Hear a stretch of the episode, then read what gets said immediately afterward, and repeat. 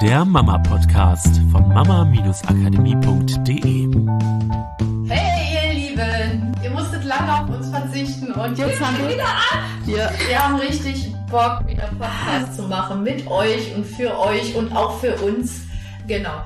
Und deswegen starten wir wieder. Yay! Yay! Wir feiern. Wir haben so viel gemacht in der Zeit. Es ist nicht so, dass wir untätig waren, sondern äh, manche wissen das ja vielleicht, dass wir eine Facebook-Gruppe gemacht haben, in der wir ja, hm. ähm, ganz viel ähm, Sachen auch machen wie Workshops und sowas. Ja. Aber jetzt ist wieder Podcast. Genau, und wir ganzen uns. Kurse umgestellt auf Coaching-Produkte, dass man jetzt eins zu eins, also zum Anfassen und mit uns in der Hosentasche ähm, arbeiten kann und nicht mehr nur über vorproduzierte Sachen selber haufenweise Coachings nochmal wieder gemacht, wo wir einfach unfassbar gewachsen sind, äh, Kinder gekriegt, äh, nee, umgezogen sind wir vorher schon.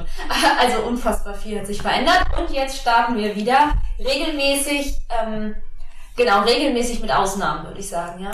Ja, genau. Wir wollen das so machen, dass wir mega viel Freude daran haben und deswegen kann es sein, dass wir jetzt nicht einfach immer starten und jeden Donnerstag, wie wir das vorher gemacht haben, sondern wir gucken, wie es auch für uns passt mhm. und natürlich, dass wir euch wieder ganz viel zur Verfügung stellen ja, können. Genau, aber eure Podcast-Apps sind ja inzwischen gut genug, euch auch zu benachrichtigen, wenn eine neue Folge da sind. Ich würde sagen, wir probieren das schon jeden Donnerstag. Das hat uns letztes Mal ja gut geholfen, auch selber genau. dran zu bleiben. Und ähm, genau, aufgrund von vielen anderen Sachen, die nebenher noch laufen, wie gesagt, regelmäßig mit Ausnahmen. Also verzeiht es uns äh, oder geratet nicht in Panik von, oh Gott, irgendwas funktioniert hier nicht, falls mal ein Donnerstag vielleicht keine Folge kommt. Es könnte sein, dass ähm, genau ich im Kindertrubel kurz andere Sachen zu tun hatte. Wir springen ins Thema äh, Kindern den Umgang mit Feuer beibringen. Weil wir folgende Situation hatten am Wochenende. Ähm, also letzte Woche. Äh, meine Mutter war bei uns und ähm, wir haben so ein bisschen unsere Köpfe zusammengesteckt und neue Sachen ausgeheckt, wie zum Beispiel, dass wir mit dem Podcast weitermachen. Und wir wollten Tee machen und äh, meine Mutter kochte schon so Wasser. Ähm, ich habe das Stöfchen auf den Tisch gestellt und Mick kletterte auf den Tisch rum und hatte die Kerze in der Hand, also das Teelicht und sagte, Mama, muss die angezündet werden? Und ich sag, ähm, ja, mein Schatz, kannst du machen und gehe in die Küche und dachte, ich komme dann gleich wieder und kann ihm irgendwie helfen oder sowas. Ähm, und ich komme wieder und die Kerze brannte und er hatte sie ganz stolz in das Stöfchen gesteckt gesagt. Ähm, und ich sag zu ihm, ich glaube, ich habe einfach nur gesagt, oh, danke fürs schon Kerze anzünden und dann haben wir den Tee draufgestellt. Und er war so stolz. Genau, so äh, einmal vorab Disclaimer sozusagen, das, was ich auf gar keinen Fall mit dieser Podcast-Folge bewirken möchte, ist zu sagen, äh, sagt all euren dreieinhalbjährigen Kindern, macht die Kerze an und geht aus dem Zimmer raus, weil dreieinhalbjährige Kinder können mit Feuer umgehen. Das ist nicht meine Botschaft, sondern mir geht es immer darum, das Aller, Allerwichtigste ist, dass, also natürlich, dass wir Kindern Vertrauen geben und wir sind ja aber trotzdem nah an den Kindern dran. Das heißt, ich weiß sehr genau, was ich meinem Kind zutrauen kann und was nicht. Ich als Mutter weiß, was es kann und was nicht. Und klar, das ist ein Teil, den wir im Coaching machen zum Beispiel, rauszufinden, wo du deinem Kind noch nicht vertraust, obwohl du ihm vertrauen könntest. Aber der Punkt wäre jetzt für mich nicht beim Feuer anzufangen und zu sagen, ach, probiere ich mal da aus, ob ich ihm vertrauen kann, sondern vielleicht erstmal bei sowas wie sich morgens alleine anziehen oder mal ein Brot schmieren oder sowas. Aber ihr wisst ja eh, dass wir eher nicht so gerne mit äh, Altersschildern arbeiten in Form von dein Kind kann ab dem und dem Alter das und das, Trotzdem erlebe ich immer wieder, dass Kinder oft viel, viel früher Sachen können, als wir ihnen eigentlich zutrauen und es braucht immer eine Vorgeschichte. Und deswegen diese Folge, ähm, wie du lernst oder wie dein Kind lernen kann, mit Feuer umzugehen, weil natürlich gibt es bei mir eine Vorgeschichte. Natürlich hat er das Feuerzeug nicht zum allerersten Mal in der Hand gehabt und nicht zum allerersten Mal eine Kerze angezündet und natürlich haben wir das auch nicht äh, erst zum zweiten Mal gemacht und er hat jetzt erst zwei Tage Feuererfahrung und ähm, kann deswegen easy peasy eine Kerze anzünden. Der äh, zündet, glaube ich, Kerzen an in unserem Beisein natürlich, seitdem, ich glaube, seitdem er in der Lage ist, mit dem Daumen auf dieses Kerz, also äh, auf dieses Feuerzeug zu klicken. Ähm, seitdem macht er das mit mehr oder weniger Hilfe. Ich noch keine drei Jahre alt, als er das gemacht hat. Der kennt Feuerschalen anmachen mit Papa, der weiß, wie Papier brennt durch die Feuerschale, sobald man Papier anzündet, der weiß, wie Holz brennt, der weiß, wie, also der, der weiß, wie Metall heiß wird, sobald das da dran kommt. Der hat hier schon als kleiner äh, noch nicht mal Zweijähriger, glaube ich, gesehen und mit dir äh, gespannt beobachtet, wie ihr Stre also genau. Streichhölzer haben wir zusammen gemacht, geht, genau. Wie, Hm. wie das ähm, äh, wie das Streichholz also dann runterbrennt, wie das an den Finger näher kommt und sowas. Ne? Also er kennt ganz, ganz viele Sachen in Bezug auf Feuer. Aber nicht, und das will ich jetzt mal vorwegnehmen, nicht als Lernprozess. Ich Hm. bringe ihm das bei, sondern einfach, weil er im Alltag sozusagen diese Sachen miterlebt und dann immer mal integriert wird in die Prozesse, genau. Genau, es gibt halt bei uns keine Lehrstunden, kein Komm, ich muss dir jetzt mal was über Feuer beibringen, komm, wir müssen mal sprechen. Gibt bei uns auch kein ähm, Schatz, das darfst du aber nie, nie, nie, nie, nie, niemals alleine machen. Ich glaube, ich habe ihm schon mal gesagt, ähm, Mick, die Feuerzeuge aber bitte nur in meinem Beisein benutzen, aber halt nicht, ne, bei uns gibt's keine Lektionen von, ähm, oh, und da muss man besonders vorsichtig sein. Mir ist es nämlich deswegen aufgefallen, weil ich im Kindergarten ähm, gesehen habe, als wir da Eingewöhnung hatten, gab's halt Geburtstag und dann haben sie ähm, dort eine Kerze angezündet und total, also total liebevoll und total in Ordnung, also wirklich ohne Bewertung. Ich erzähle es einfach nur als ähm, einfach als als Gegenpart. Ne? Ich verstehe das voll, dass sie das im Kindergarten so machen und alles ist gut, aber halt sehr viel Fokus auf, okay, soll ich jetzt die Kerze anmachen? Oh, das ist Feuer, ist gefährlich und wir haben hier gleich einen Wassereimer daneben und ne, damit, falls was ist, wir es sofort ausmachen können und vorsichtig und soll ich jetzt und soll ich nicht? Total lieb, total süß, alle Kinder haben gelacht und natürlich sehr spielerisch auf dieses, okay, Feuer ist was, womit man aufpassen muss. Deswegen sage ich im Kindergarten voll in Ordnung, da sind 22 Kinder, wo du als Kindergärtnerin nicht weißt, was die, ja, was, wie die mit Feuer umgehen können und ob sie das alle gelernt haben. Deswegen spreche ich von meinem Kind bei mir zu Hause, von dem ich sehr genau weiß, was es kann. Ähm, genau, und den gab es halt bei uns nicht. Ich habe nie Feuer also groß gefährlich gemacht, weil ich versuche immer so, so viel wie möglich einfach authentisch zu sein. Und ich finde, na klar, ne, haben wir drüber gesprochen, dass Papier, wenn es an Feuer drankommt, anfängt zu brennen. Wie gesagt, Feuerschale hat er ja auch selber erlebt. Das heißt, er weiß, dass er da aufpassen muss. Auf der anderen Seite ist es uns auch, mir auch schon passiert, dass mir ein Teelicht aus der Hand gefallen ist, brennend, auf den Holztisch und der Tisch stand halt nicht sofort in Flammen, weil, klar, Teelicht fällt, Flamme aus. Einfach ein bisschen Wachs drauf. Deswegen gucke ich immer, dass ich nicht versuche, extrem viel Drama draus zu machen aus dem Thema, um meinem Kind die Wichtigkeit des Umgangs mit dieser gefährlichen Sache beizubringen, sondern dass ich schaue, wie ich ihm bestmöglich das beibringen kann, dass er einfach weiß, damit umzugehen. Weil es gibt eine Sache, auf die würde ich mich nicht verlassen. Niemals. Und das ist das, dass wenn ich meinem dreieinhalbjährigen Kind sage, das ist was, was du niemals alleine machen darfst. Das ist nur für Erwachsene, das ist gefährlich.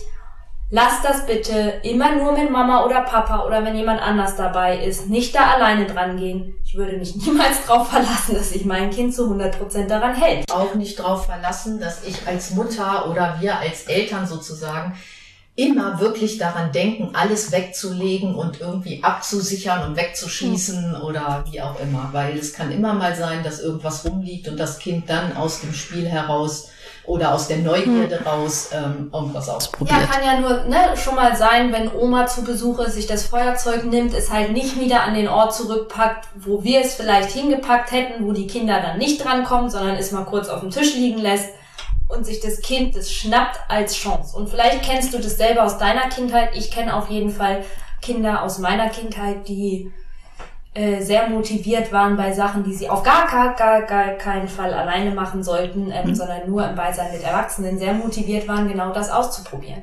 So dass meine Sache ist von me meinen Kindern einen sicheren Raum zu schaffen, der ist, ich bringe ihnen lieber so früh wie möglich den Umgang damit bei. Nicht als Lektionen, sondern indem ich sie einfach das ganz selbstverständlich erleben lasse und einem, in einem sicheren Raum ausprobieren lasse, so dass ich weiß, dass sie so gut wie möglich damit umgehen können. Deswegen habe ich trotzdem keine Feuerzeuge überall frei zugänglich liegen. Ich hatte in dem Moment auch nicht auf dem Schirm, dass er ja, also ich habe einfach, äh, es war kein Thema, weil ich wusste auch, es ist kein Thema, worüber ich mir Sorgen machen muss.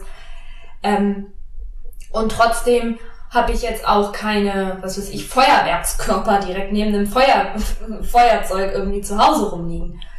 Ähm, ja, genau. Und ich glaube, das ist eine der sichersten Sachen, die du machen kannst. Auch hier heißt ja nicht, ne, dass du dich zu 100 Prozent immer dann darauf verlassen musst. Straßenverkehr zum Beispiel, ja. Auch wenn mein Kind weiß, wie das mit den Autos fu funktioniert und sowas. Natürlich achte ich trotzdem auch im Straßenverkehr ein bisschen drauf, dass er sicher ist oder dass ich nicht mit einem komplett übermüdeten Kind an der Hauptstraße irgendwie langfahre und es kilometerweit vor ist und ich nicht mehr eingreifen kann. Ähm, genau, aber ich glaube, es ist eine coole Sache, wenn die Kinder einfach lernen, wie sie damit umgehen können.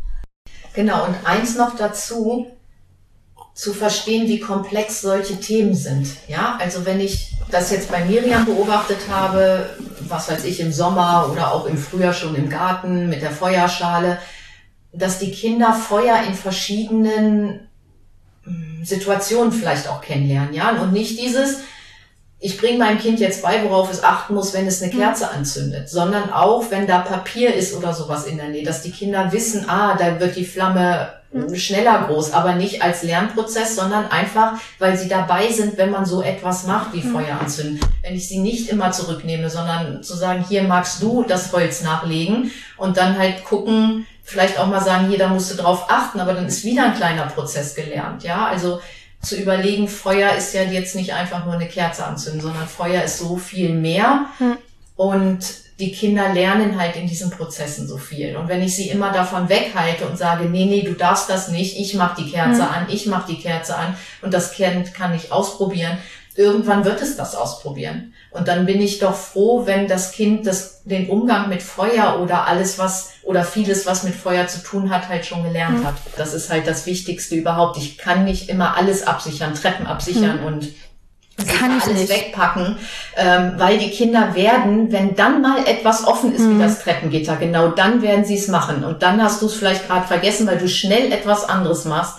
Und dann passieren dann mitunter vielleicht die Dinge. Aber wenn sie vorher geübt haben mit den ersten Stufen oder oder irgendwie ja. oder mit dem Feuer schon mal ein Streichholz angemacht haben und gemerkt haben, das wird heiß, wenn es weiter brennt. Ja. Und solche Sachen. Das sind diese Prozesse, ähm, die schrittweise halt in dem Kind reifen. Und dann ja. kann es dann gut sein, dass ein Kind mit dreieinhalb Jahren eben schon sehr sicher eine Kerze anmachen kann, sogar das Teelicht unter Stöfchen stellen kann und dann freudestrahlend sagt, guck mal, ich habe das schon angemacht äh, hm. für euch. Und wie viel Selbstsicherheit, wie viel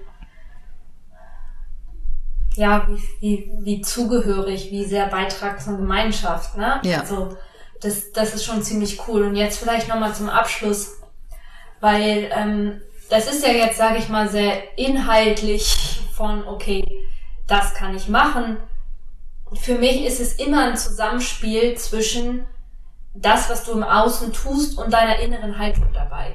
Weil, wir haben es schon angesprochen, ja, dieses mit den Lektionen. Es ist, wie du deinem Kind den Raum zur Verfügung stellst, macht einen riesengroßen Unterschied weil dein Kind nicht nur auf das Thema reagiert, sondern auch darauf, ob du zum Beispiel das Gefühl hast, oh, ich muss ihm das jetzt beibringen, weil ich ihm das nicht zutraue. Es macht einen Unterschied, ob dein Kind in dieser Situation Selbstbewusstsein lernt und sich gesehen fühlt und sich groß fühlt,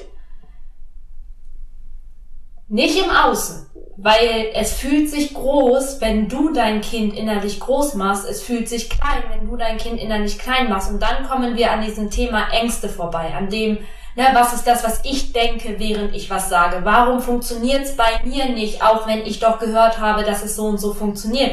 Das sind die inneren Prozesse. Das ist das, deine Glaubenssätze, deine Ängste, deine Sorgen, dein Druck, den du hast, dein vielleicht auch, ähm, oh Gott, ich will das so gerne, dass mein Kind das auch kann. Oder, oh, genau. das ist so wichtig, dass es das jetzt können muss, weil ich so eine Angst vor Feuer habe. Ähm, ne, jeder, jeder hm. hat ja auch so seine eigenen, sag ich mal, Ängste. Und all das kriegt dein Kind mit. 95% ist unterbewusst.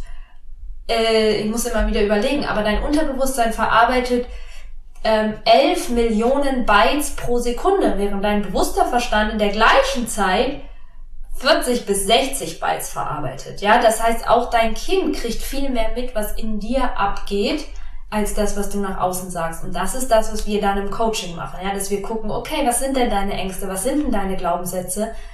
Weil du kannst diese Podcast-Folge hören und es kann sein, dass du gar nicht sehen kannst, wo du deinem Kind mehr Raum zur Verfügung stellen kannst, weil deine innere Angst, dein Glaubenssatz von, okay, mit Feuer habe ich jetzt schon gehört, wie es geht, aber also mit Messern, nee, da muss man ja auch wirklich. Weil das Thema egal ist, weil es immer um die Angst geht, die dahinter ist von, aber da kann ich doch die Kontrolle nicht abgeben, da kann ich meinem Kind nicht selbst äh, Verantwortung geben, weil da muss ich doch aufpassen, dass XY passiert. Und aus dem Grund machen wir zum Beispiel Räume zu. Und dafür haben wir Zeit im Coaching zu gucken, was sind diese Ängste und gleichzeitig natürlich Wege zu finden, wie geht's denn dann mit dem Kind, dass es trotzdem leicht funktioniert, dass trotzdem die Zähne geputzt sind, dass es nicht mit einem Messer durch die Gegend rennt und irgendwie rumfuchtelt und ähm, äh, im besten Fall vielleicht irgendeine Blume zerschneidet oder so. Ähm, und das ist so cool. Das, das ist, ist so cool, weil, und das ist das große Geschenk, ich muss da nochmal irgendwie drauf eingehen, dass hm. wir jetzt Coaching-Programme machen, das ist ja auch ein Geschenk an uns, weil wir sehen, was diese Unterschiede sind. Weil ja. wir sehen, was passiert einfach. Weil wir sehen, wie viel leichter das Familienleben wird. Weil wir sehen, was sich, was sich in der Mutter tut. Ja. Und das ist so, so schön. Ich bin so dankbar ja. dafür, dass wir das gemacht haben und auch, ähm, ja, uns die Zeit genommen haben dafür und jetzt wieder die Zeit nehmen, den Podcast ja. Wir können halt im Podcast eine Sache tun, ähm, und das ist in Details wirklich mal reingehen und einfach darüber quatschen, über Einzelsituationen. Ähm, aber wir können natürlich nicht einem Prozess folgen, wo wirklich sich innerlich auch was verändert und auch Grundprinzipien, die ja dann auch aufbauend aufeinander gelernt werden. Und das ist das, was wir dann zum Beispiel im Coaching machen. Also, ähm, genau, wir freuen uns mega und äh, jetzt einfach hier wieder ein bisschen in so Details reinzugehen und zu gucken, was ist alles möglich und damit ganz viel Inspiration rauszusenden. Freuen uns mega, wenn du uns einfach direkt wieder abonnierst, weil es wieder weitergeht oder uns weiterempfiehlst oder uns eine schöne 5-Sterne-Bewertung ja. bei iTunes hinterlässt. Da freuen wir uns auch richtig ja. drüber. Ne? Das ja. ist ja auch für uns eine Motivation irgendwie. Ne? Ja, genau. Ja, und dann würde ich sagen, eine wunderschöne Zeit bis zur nächsten Woche. Und wenn du es nicht abwarten kannst, von uns noch mehr zu hören, dann ähm, buch dir doch einfach ein kostenloses Gespräch bei uns, weil ich äh, zurzeit gerade ein paar Termine drin habe in meinem Kalender extra für kostenlose Gespräche. Und dann können wir uns eins zu eins einfach mal Zeit nehmen. Und ähm, genau, ich kann mal gucken, was, wo stehst du denn gerade? Und was sind denn so die Sachen, ja, wo es, ne, unabhängig, also von, von dem großen, äh, von, von dem Detail, von worum das Problem geht, mal zu schauen, okay, wo ist denn der Ansatz? Ne? Weil ähm, so ein konkretes, individuelles Problem zu lösen, ist immer die Frage, wo ist der richtige Ansatz, weil ich kann haufenweise Tipps raushauen und wenn ich Glück habe, trifft der Tipp ins Schwarze. Und wenn, ähm, wenn er aber nicht ins Schwarze trifft, ist halt immer die Frage, was ist das, was dann passiert? Ist entweder, naja, okay, es funktioniert nicht oder es funktioniert nicht für mich oder das, oh Gott, ich habe es nicht richtig hingekriegt. Und das ist aber meistens eher der Punkt, dass der richtige Ansatz nicht da ist.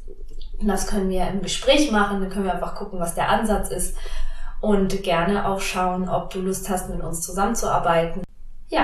Genau, ich pack den Link mal in die Show Notes. Genau. Und da könnt ihr euch dann einen Gesprächstermin aussuchen bei der liebevollen Miriam. Ich freue mich auf euch. Eine tolle Woche. Tschüss. Tschüss. Das war der Mama Podcast. Der Podcast, der Familien zusammenwachsen lässt. Mehr zu uns unter mama-akademie.de.